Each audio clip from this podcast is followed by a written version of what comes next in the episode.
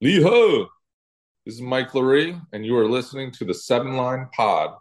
the only Chinese speaking podcast about the New York Mets and all things New York. This is a Queens bound 7 train. The next stop is Times Square, 42nd Street. Hello，欢迎搭上七号车，我是一哥江一昌。在接下来半小时里，我们将带你从曼哈顿到法拉盛，从美国到台湾，用我们独特的经验来跟各位分析美洲棒球界发生的大小事，希望能带给大家一趟丰富的旅程。好，今天接入我们讨论一样是我们的 G 来 G，你好。有个困扰，什么困扰？我不能跟你讲是什么困扰，但是我可以解释这个情形，那你帮我解答一下。好，就是我有有一个想想要参加的事情，想要参加的活动，嗯，嗯，那可是呢，就是有正反两面嘛，就是呃想要参加，但是有一些状况不能参加。好，好，然后我再给你更多资讯，就是哦这这个活动它不是每一年都有，有可能有可能每一年都有，但是这应该就是一年一次，最最多最多，那有可能是两年一次，三年一次。好，那所以现在这个活动办的状况，我觉得是个符合我现在可以参加的状况。可是呢，另外一方面，因为某些某些其他人的因素，我可能没办法抽身。嗯。大概是如此。好，那不是你这个资讯太不透明啊，你讲的不清不楚的。所以好了，某些人是您重要的家人吗？呃，同事吧。那就不要管他了，管他去死。所以活动直接参加，参加。因为某些人说这个某些人是，比如说您您的太太还是你的，比如说家人父母，那可能就要考虑一下。那如果只是同事的话，讲实在的。今天如果是因为你的关系让我没有办法参加某个一年才一次的盛会的话，我一定管你去死啊！哦，靠腰。所以你如果参加下去的话，你跟这个人的关系会决裂吗？还是怎样？嗯，也不会决裂了，就是可能人情上会不好意思的。但是就反过来想，那个活动搞不好明年也有啊，大概是这种感觉吧。可是明年也许不会那么适合，啊，就是中间中间的。到时候你现在这个时间点是最适合的啊。目前看是这样的，但是下一个下一假设搞不好明年。那个活动出现的时候，搞不好更适合，也不一定是这个状况。你确定明年还会想要做这个事情吗？我以为你要跟我说，你确定你明年还会活着吗？我是想要这样讲，只不想要讲那么直接而已。对，就除非你是太阳嘛，太阳每天都从东边升起嘛。郭台铭说的。对了，是啊，对啊，他他不他要退选好，不真的不重要，反正我跟你讲了，YOLO 了。好，我知道了。YOLO，对，OK，好，好，我们今天节目其实主要是那个。这个来宾专访啊，不过在来宾专访之前呢，其实我们有一则的这个听众留言要来念一下。那么让至少来自 Spotify，那么让请 G 来帮我们念一下哦。这个听众的名字是 Arrow，嗯，剑的意思吗？对。好，那它的内容是在居口中听到星夜的名字，真是超级意料之外。叉滴滴滴花滑粉来报道啦，推星夜，他是一名。一位特别有表演张力、有力量、速度的女单。那括号写说，在女子单人滑中，这样的类型比较少见。那她最著名的代表作是滑零零七的主题曲，推荐昌哥或 G 可以找来看看。叉滴滴花式滑冰我还真的比较少关注诶，我记得我上一次关注花式滑冰应该是我高中还是大学的时候，那时候在美国，然后有一年的冬奥。然后那时候观影山还是很红的时候，我觉得观影山超红。那时候所有大概十二岁，从大概八岁到大概十六岁的美国的小女生，特别是亚裔，都想要滑冰。对，真的。然后那时候是她，然后我记得有一个来自加州叫 Sasha Cohen，她很可爱。那时候我很，那时候我反而比较喜欢 Sasha Cohen，因为他长得比较可爱，因为他也比较小，那时候好像才十十七八岁而已。然后他们两个是夺冠大热门。嗯。然后那时候第三个热门也是一个美国人，叫做 Sarah Hughes。那他来自纽约长岛，那我那时候也是来自纽约，不过他那时候是感觉是比较是大概是第三名吧，因为 Sasha Cohen 跟冠军上面比较有机会，就最后是 Sarah Hughes 赢了，对，拿下金牌，忘记哪年冬奥了。然后我记得 Sarah Hughes 赢了之后，因为我都是住纽约嘛，所以在纽约还掀起了一个轩然大波，就是他的那个滑冰场瞬间就是爆满这样子。我对滑冰的印象大概就是这样。滑冰其实看的也不多诶，就是像你讲的冬奥嘛，就是冬天才会看的运动，对啊？四年看一次，我的是是我看了很多东西啦，就是我没有看的很深，但是看的蛮广，切到看一下，是要看一下，因为星夜是你跟我讲的啊，对，所以他刚好我是觉得刚好看到这个他表现很好，因为我看的真的是像他讲的，就是很有张力，然后很有力量、有速度，然后表演表演的很好的感觉。嗯，所以我看到刚好就哎，刚好调到这个 arrow，让他出来讲一下。对，没想到我们这随口一讲的东西，竟然还有这个听众有共鸣。好，那接下来就进入到我们这个来宾访谈的单元哦。那今天请到这位来宾哦，其实我们讲了很久了哦，那就是我们这个我们这个节目的这个忠实听众兼干爹，然后同时自己也是这个 Podcast 节目主持人，跟我闲聊的阿根，来，阿根你好。嗨，一哥居居，哇，好荣幸可以上这个七号车，搭上七号车，终于上车啦。对，早就该请你上来了，我们比较荣幸了。对啊，因为阿根有 sales 非常多的故事可以跟我们分享哦。不过在这个之前啊，先恭喜阿根抽到我们的球衣，虽然说我还没有给你，哦、可是恭喜你抽到了，对，太棒了。嗯，好了，那阿根当然今天请阿根上来，除了他有经营 Podcast，而且阿根在这个体育产业里面他是有非常多的角色的，包括自己是三田选手。那也有在赞助跟训练一些选手嘛，然后现在在台中是经营场馆，嗯、然后我看你之前在你自己 Parkes 分享，你还编了教材，是体育体育课的教材是不是？对，就是虽然听众可能不太知道体育有课本，但它是有课本，就是、嗯、呃基本上是有，但是学校不一定会买。那但是几个大型出版社都会有。那我编的包含、哦、呃南一。就是南一应该蛮多人听过，对对对，南一的国中国中教材，嗯、然后呃另外一个是呃高中的，那主要也都是在铁人三项或自行车这个范畴啦。嗯，了解。对啊，不过当然阿根其实我们是棒球节目嘛，所以阿根其实跟棒球也是有渊源的哦。那时候看看到你的故事，高中的时候是先进入到强速嘛，后来转到阳明高中，然后这个都是所谓体就是参加所谓一般我们所了解的正规的体育班的这种训练嘛。那这边第一个想问的就是说啊，国小、国中应该都不是这个体育班打棒球的、打科班的啊的状况之下，怎么高中突然会想要打棒球？嗯，我那个时候是在台北市的学校读书啊，台北市其实。应该以棒球来说是蛮不友善的，就不管是学校还是就是路边，都不是很适合打。但那时候台北是有推一个运动叫乐乐棒球，现在应该已经很普及了，就是学生都会有这个课程，就对棒球有第一次的认识。那、嗯、我们那时候应该是这个运动刚推的前一两年哦，然后甚至就台北市的比赛，如果你有乐乐棒球打到，因为还是会有校际的比赛，是可以进天母球场去打。哦，这个比赛的，我觉得蛮特别的。嗯、那从那个时候开始有接触，但其实学校里面也不能真的让你去做传接球，就是标准，不管是说红线的硬式棒球或者是软式啊，就是。我们说软式，但其实它还是蛮硬的，所以学校都很、啊、很很避免这些状况发生。一直到我国中是呃学校很特别，虽然是私立学校，然后升学体制，可是他们蛮愿意让学生去尝试，所以学校是可以开放丢这种不管是软式棒球或者是红线球，那我就开始哎接触到这项运动。那当然，我觉得跟当时的氛围有点关系啊。我们那时候是呃亚锦赛，就是大家很熟悉，又是高志刚那个时期。嗯嗯。对，那呃，我从那时候就是有开始 follow 这些资讯，那就觉得说，哎、欸，这运动蛮特别的。呃，我觉得大家可能喜欢上一项运动，都是因为你在那个运动会有一些比较突出的表现。那我相对身高是比较矮小，就是在同年龄，我记得我国中毕业才一百四十九公分，然后、哦、很矮，对，呃，对，真的很矮。那体重也是很轻的，所以我打篮球就是大部分学校体育课一定打篮球居多嘛，所以我很没有优势，嗯、所以我反而是比较喜欢跑步或者是足球。我们学校也有上足球，那嗯。棒球是那时候接触，觉得很特别，而且相对来说，我觉得很有，就是如果能够打到球，或者是你可以把球丢得很准或者很远，很有成就感。所以后面就是包含有趣的打几场啊，呃，开始接触一些外面的社团，就这些不是学校单位，可是他们可能是社会遗嘱或者是呃这种俱乐部，那才开始觉得说，哎、欸，好像蛮有趣的。但是其实自己也有大概了解一下，因为我们打那个社会乙组，多多少少会有一些以前是甲组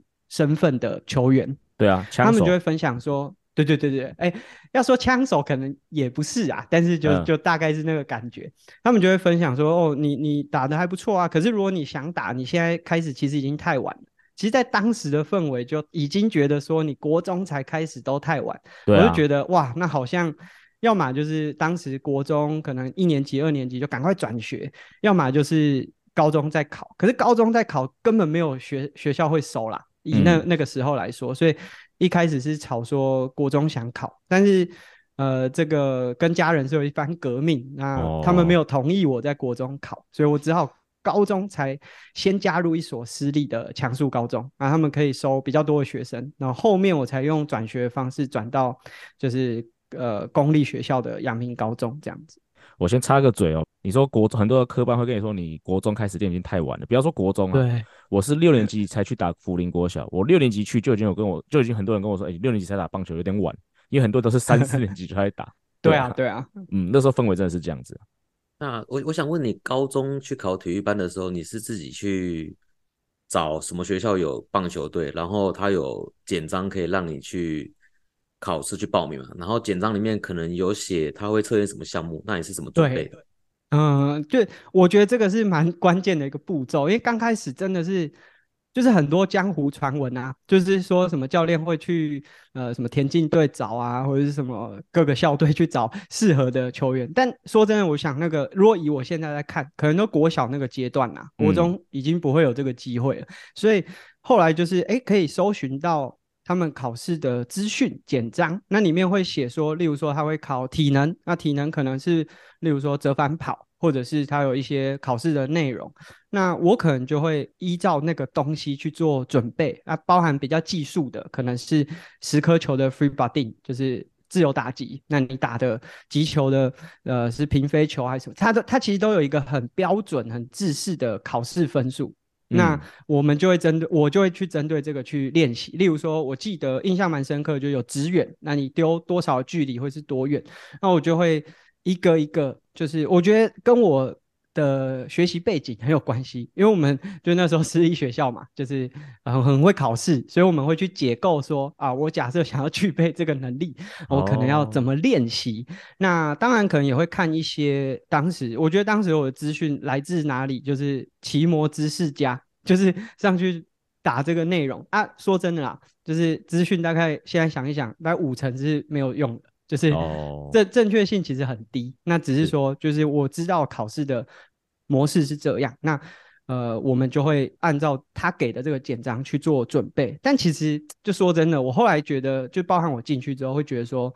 那个只是一个制式，他们要让外面的人认为说他考试是有规则的，但实际上、啊、好像没有这回事啊。教练说的算吧，都很多搞不好很多都是已经内定，还是要选谁都已经决定好了，对啊，真的。好，那其实刚才就有提到，就是说国中就想要打去打体育班的时候，就引发家庭革命嘛。那我想，也许有一些听众不知道，就是说，其实阿根应该是来自书香世家嘛。呃，嗯、母亲是校长吧，对不对？没有没有记错的话。对，他现在退休了，但他任职的时候就是国小的校长。嗯、OK，那所以我想问一下，说为什么他会说国中不要打体育班，可是高中的时候他好像你去打体育班的时候，他还是很反对吗？还是可以你上高中之后，他发现你去读体育班，他的。呃，态度有软化嘛？嗯，我觉得就是从国中要打体育班要转学那个过程，我觉得他一方面会觉得蛮可惜的，就是你已经在一个学校里面，呃，已经跟同学相处的还不错，然后你要进入到一个陌生的环境，然后而且他们也不不理解啊，就是在他们的生活背景当中没有这样的经验，所以这个是他们在转学这个阶段的反弹。他觉得说啊，你真的其实当时。也没有真的非常剧烈的抗争，但是他们有讲说，最少你把这三年读完嘛。哦。可是，在当时我的学生的时期，嗯、我就是已经听到那么多说来不及，来不及，来不及。我当然会觉得说，哦，如果真的不先转，真的是没机会。嗯、所以那个革命主要是来自我自己，很希希望赶快可以转。那他们觉得我应该要先。呃，把这个阶段完成，那也在。其实我也没有跟学校有什么摩擦，就我在学校里的课业也是很好的。那只是说我真的太想要打棒球。那至于高中为什么他们就同意让我去打，我觉得就是观察吧。就他们从我讲说想要打棒球是可能呃一年级的国中一年级的下学期，然后二年级、三年级，他们发现说，哎、我这不是只是讲讲，哎，就是刚刚有说嘛，就就有问说，我怎么知道这些报考资讯，然后怎么准备？那我其实国国中一年级下学期就已经看到了，我已经知道说这些资讯，所以我基本上像我们那时候学校晚自习到九点。然后我家其实离学校有点远，坐校车回去大概也快十点了。但是我会自己拿个风衣，然后就出去外面跑体能，然后或者是例如说我那天会给自己一个目标，我挥棒要挥一百下、一百五十下，我甚至有一个小册子，就是把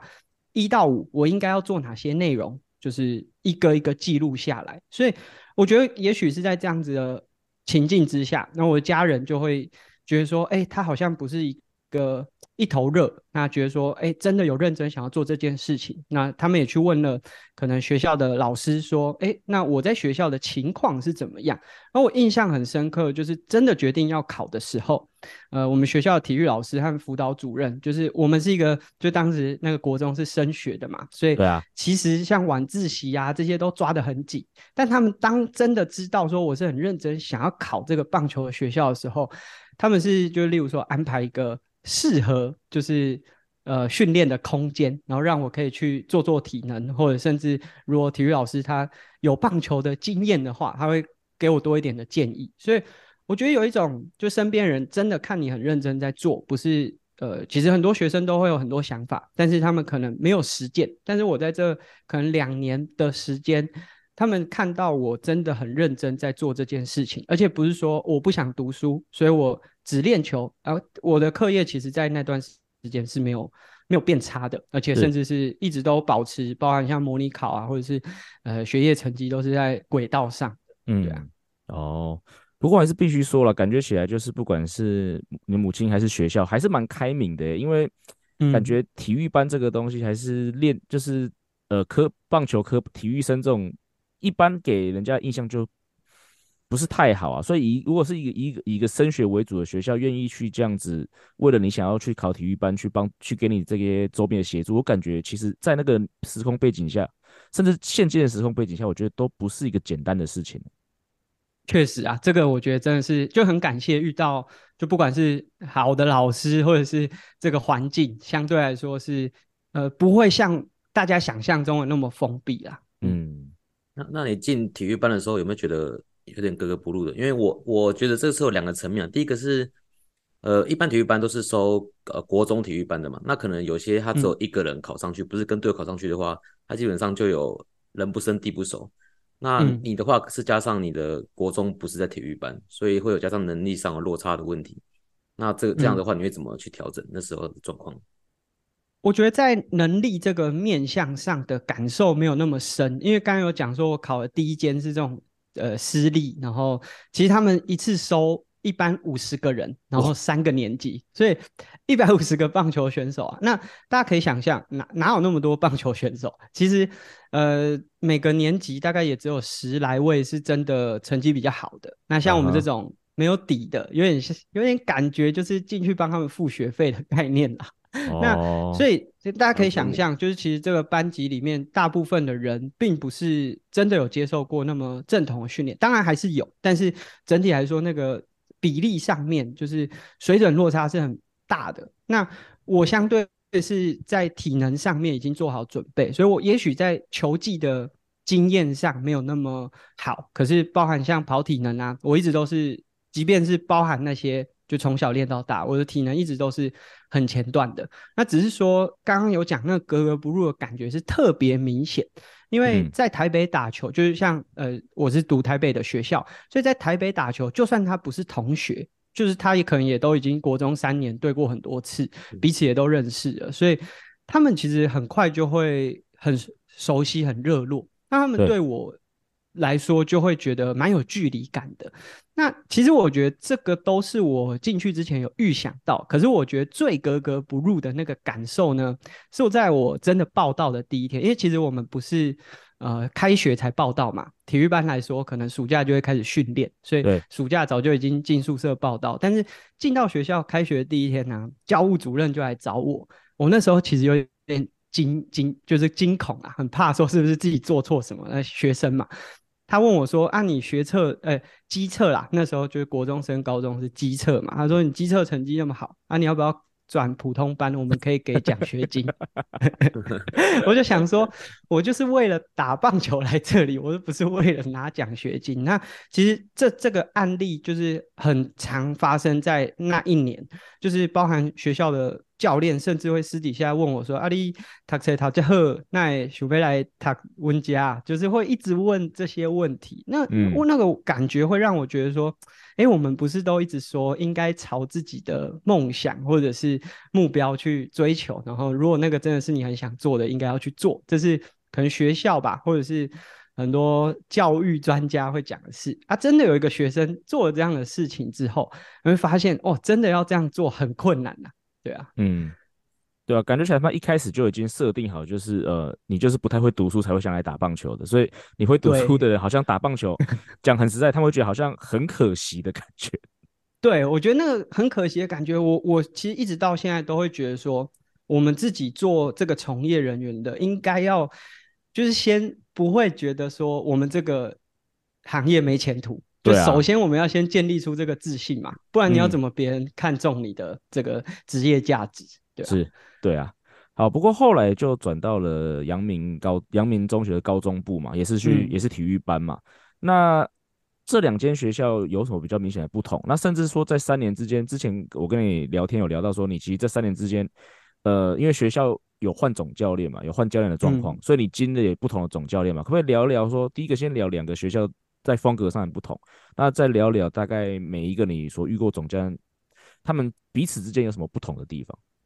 嗯，就是首先是两间学校，一间私立，它可以收很多很多人。那我觉得就是相对来说，就有点像是现在大家讲的这种呃可可抛弃式的投手啦。所以其实教练只要哎可以从一个年级里面挖出几个能用的，就在这个私立学校一次收了一百五十个棒球选手，他只要每一届可以找出十五个、十八个可以用的选手就好。那其他的，对对对，那其他的。真的就是就是没关系，放养。那如果运气好，他有养出来，嗯、那后面再让他补进来。可是如果到了公立的学校，嗯、因为其实它就是受限于体育班的一些法规嘛，就是一个球队可能他一呃一个年级就是收十一个人，那这十一个人呢、啊，三个年级加起来三十三个人，其实光是打铝棒组和木棒组就已经啊就分配差不多了。所以其实教练很。嗯很需要因材施教，因为你就算这个选手可能值不是这么好，但是你终究会遇到，就是他年纪到了，哎，你差不多该收成要用它了。嗯，所以在这个环境当中，相对来说教练会比较公平啦。就简单来说，那个爱将文化不会那么明显。那这个是学校风格之间的差异，就因为收的。人数，那教练能够照顾，其实我觉得也不是说这个一百五十个选手的时候，教练就不照顾，但是他真的有限啊。我们那时候三个教练雇一百五十个人，怎么顾？对啊，这是很现实的因素嘛。那相对到了公立的学校，它有一个呃人数上的上限，教练会有比较多的用心在每一个选手之间的个体差异上面。那教练的风格，因为其实从不管是强恕、阳明，就不同学校之间。教练的转换对我来说是要一直适应的。那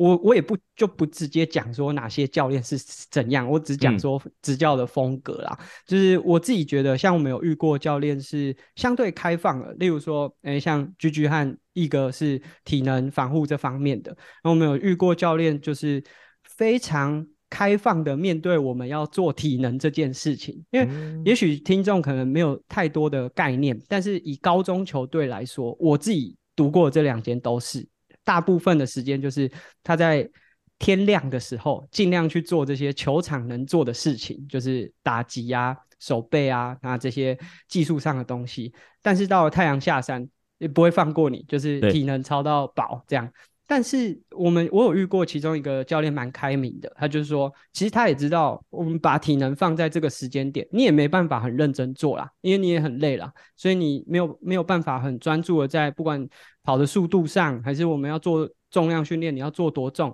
你都没有办法做啊，所以我干脆不要排在球场日的那一天，啊，就他就是会额外的安排。那他他也知道说，因为他也打过职棒，他知道说，如果你想要在球场表现上有更进一步的提升，那你自己会自我要求。因为其实像我们球队或者体育班会有宿舍，宿舍就会有重量式的这个空间。对，那所以。呃，当然，我觉得这个层面上，它可能需要另外一块拼图，就是以现在台北市的学校可能有基层训练站，那也许呃基层训练站可以提供体能这样子的面向和辅助。但我觉得至少在这样的环境之下，他给选手多一点的空间，那他也知道选手都嘛想要更好，但是如果是用一种高压集权式的去管理，包含这个训练上面，就会有很多的。反弹，那甚至选手就干脆用偷懒的，那也没有什么太大意义，大家只是混时间。嗯，那我遇过，这是我反应就是自己体感上面比较好的一个教练，那也确实在他的执教过程当中，我们球队是有打进八强，嗯.是很少数打进八强八强的时间。那他练球的风格也是，就是例如说练练到尾巴，他会安排一个，例如说两局的队内竞赛。那用这样子的方式，让选手不会永远都只是在这备赛期，好像很压抑，然后没有对于胜利的渴望。我觉得是带带的还蛮，就对我们来说是还蛮不错的一个情境。那另外我有印象蛮深刻其中一个教练，就是他的执教风格，就是他不喜欢的东西，就是会非常排斥。我记得我自己的打击，就当时的打击方式是我。身材的关系，我不太可能是这种拉打，然后打很远的球员，所以我会就尽量的针对外角球，然后去做反向的攻击，然后甚至我很常会打那种边线的二雷安打，就是我虽然没有长打能力，嗯、可是我很会打这种球。但那时候他就对我这种打击方式很很不满意啊，所以他就是当着所有球员的面前就说，这打球这样子不行啊，什么什么的。那甚至他就是呃举了很多例子，例如说。现在像其中有一次，就是学校老师在，他看到学校老师在骂我们，他就是这个老师离开之后，他就说：“你们呐、就是要把球打好。你如果球打好，学校老师哪敢对你讲什么？你们的球成绩拿好之后，你未来要打直棒，领多高的薪水？”那我在当时，因为其实我大概从高二、高三就开始写一些体育班相关的文章，嗯，我当时就。突然，那个警报器，脑中的警报器就响，我就觉得这个其实就是就是当时台湾有很多陋习的开端呐、啊，就是你觉得你的成绩只要好，上到某个层级之后，你做什么事都可以，然后你可以用这个 performance 去换到更高的薪水，嗯、但是这个没有止境啊，就是你不是因为个人的价值提升，你只是因为在。当时可以获得相对好的报酬，那这个衍生出来会有很多教育方面的问题，所以我当时对这个教练就 蛮感冒的。那也在那个时候，其实球队的氛围是很不好，那球员彼此之间会有，因为教练会有他，他很讨厌我的打击方式，所以相对就会有很喜欢的。方式，所以会有一些很爱将的球员，就会感觉好像走路有风，然后呃做什么事情都可以被保护，所以相对我觉得在当时的球队环境就会受到蛮大的影响。所以其实我自己在这个虽然以我自己来说，整个家族的生涯就是三年，但是因为经过很多不同的教练，会突然觉得说哇，马上看到在不同教练的执教下面，造成了不同球员的风格和。他们的人格养成会有很大的差异。好，那接下来我想讨论一下那个体育班是台湾的制度。那我先分享我现在的状况好了，就是呃，以我在足球圈这样子看下来，目前有三球队有三种组成。第一种就是体育班，我我先讲国小的，第一个体育班，第二个是他们学校的体育老师有足球专场的。所以他有组足球队，但是不是体育班，就是他的选手是从各班一般班来的。那第三种就是社团型，就是我们主要是从社团里面有兴趣的人，然后去选来当校队，所以是社团型的校队。那我最近在想，其实这三个东西都各有好有坏。那像诶，我有听说有些学校的体育班，他为了要招生，所以可能第一个有学杂费可以减免的问题。再第二个，他会会请比较好的老师，那就是就是家长会觉得哦，呃，第一个体育班那个管理小孩会老师会比较凶。再第二个，他的师资比较好。那这方面其实我都觉得各各本来就是各有各的好坏，只是我觉得唯一一个体育班的问题就是他们有成绩压力。那这个我觉得在国小端就变成一个蛮不好的东西，因为我我本来就觉得在育成的阶段，你去呃呃在乎输赢，然后在乎成绩的话，小孩就会我就觉得蛮痛苦的。假设今天 OK，假设今天体育班他没有成绩压力，然后家长也很好，学校也很好，都没有这些问题的话，但体育班是没问题的。那只是因为现在有成绩的问题。那另外一个我想讨论的是，其实。假设你都有在哦运动，有在发展身体，或者你有接受呃适量的训练的话，其实我觉得在高中在体育班其实来得及的。那另外一个状况就是，我其实反对国中去体育班，是因为有些地方国中不在你家的附近，你要住宿。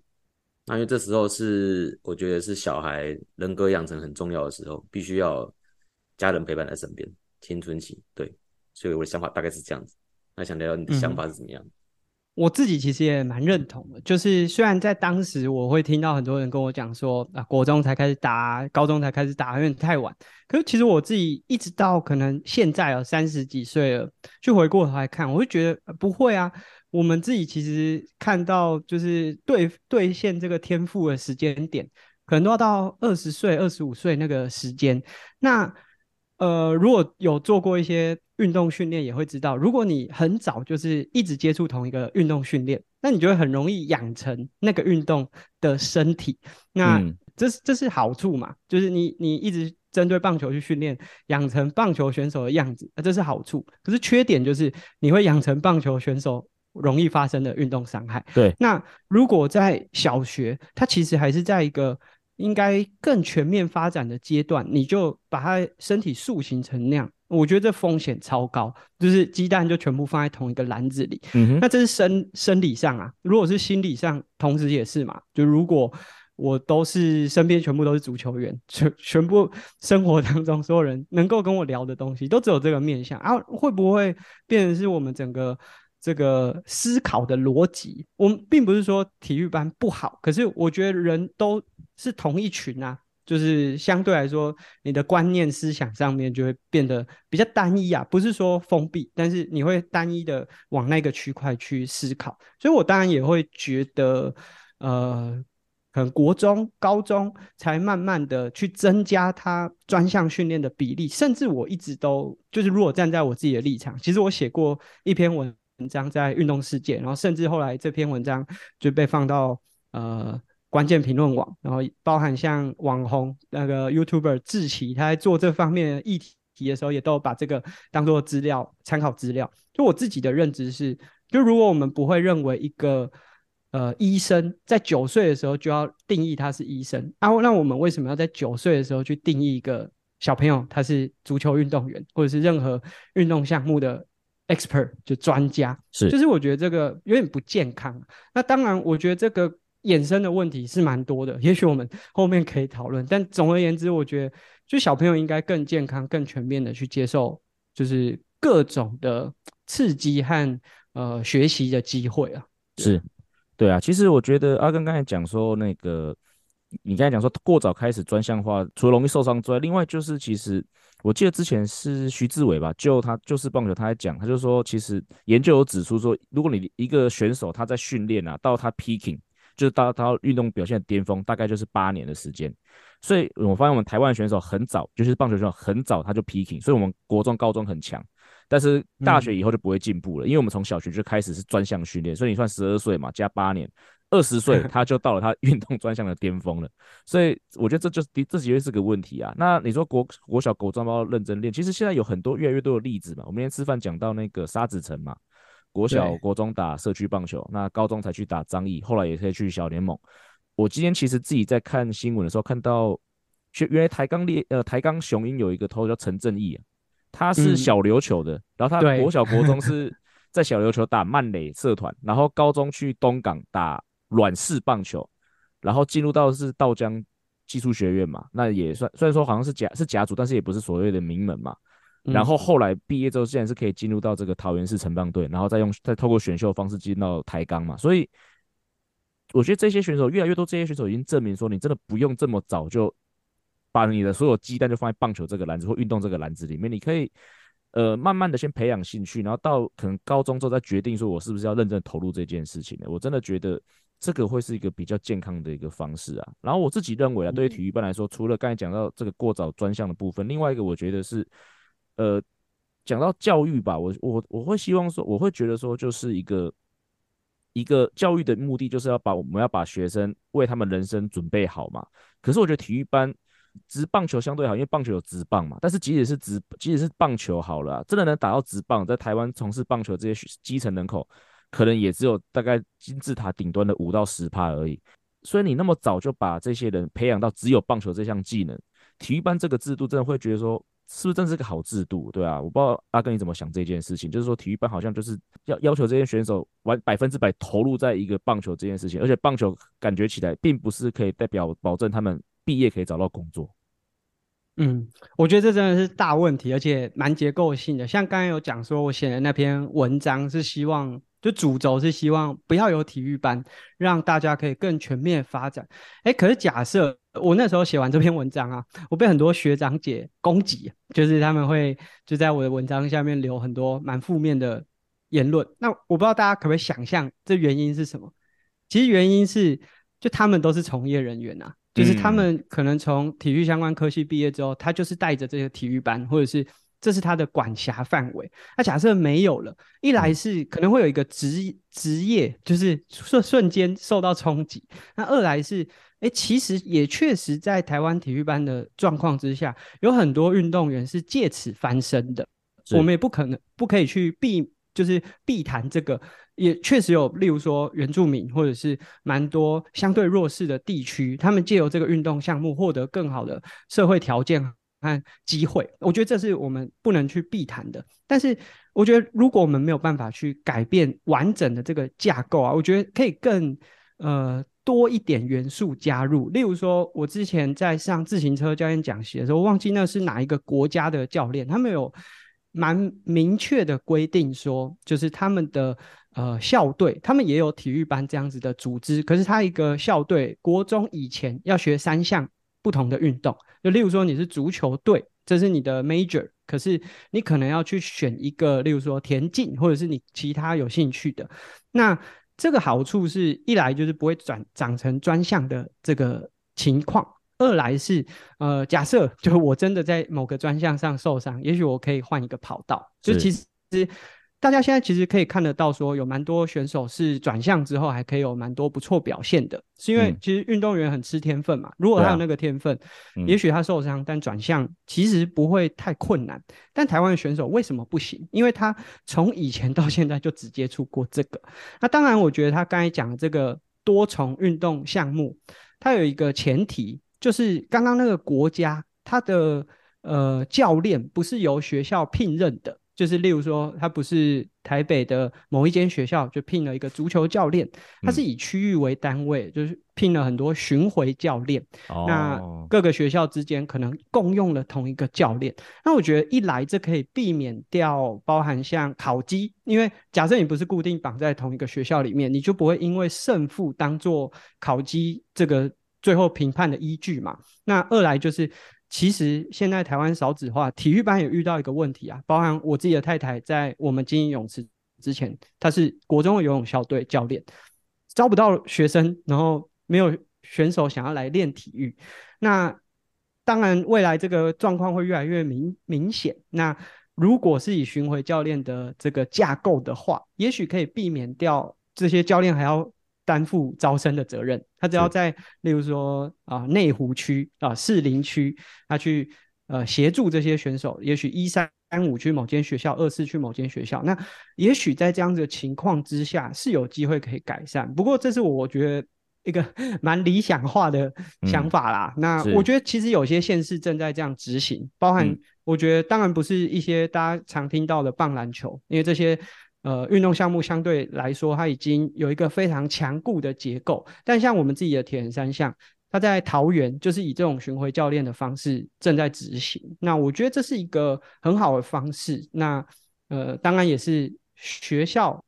或是家长要能够信任这个框架，所以我觉得大家会讲说，嗯，没有体育班，然后我们就跟国外一样，三点放学，然后让学生可以自己选课。诶，可是我们可以想象哦，就如果台湾变成这个架构，那三点过后会变怎样？嗯，家长还是要加班啊，全部送去补习班，啊，又是另外一个很奇怪的生态嘛。所以我觉得这个不是单纯体育班的问题，那只是说只要有越来越多人去讨论，那也许会有更多不同的可能性，或者是更多家长相信说，哎，我不是一定要把小朋友那么小就送去一个这么集中管理的地方。嗯，我自己最后补充一个啦，我觉得其实与其去把这个。球队的成绩绑在这些教练的考绩上面，我觉得应该要把有没有把选手成功的向上输送，呃，绑在教练的考绩，我觉得是个更合理的部分。就是哦，你高中教练没有成功的帮你的球员，呃，输送到大学去，甚至是有也许有奖学金，也许有有一些这个部分，我觉得这个反而是一个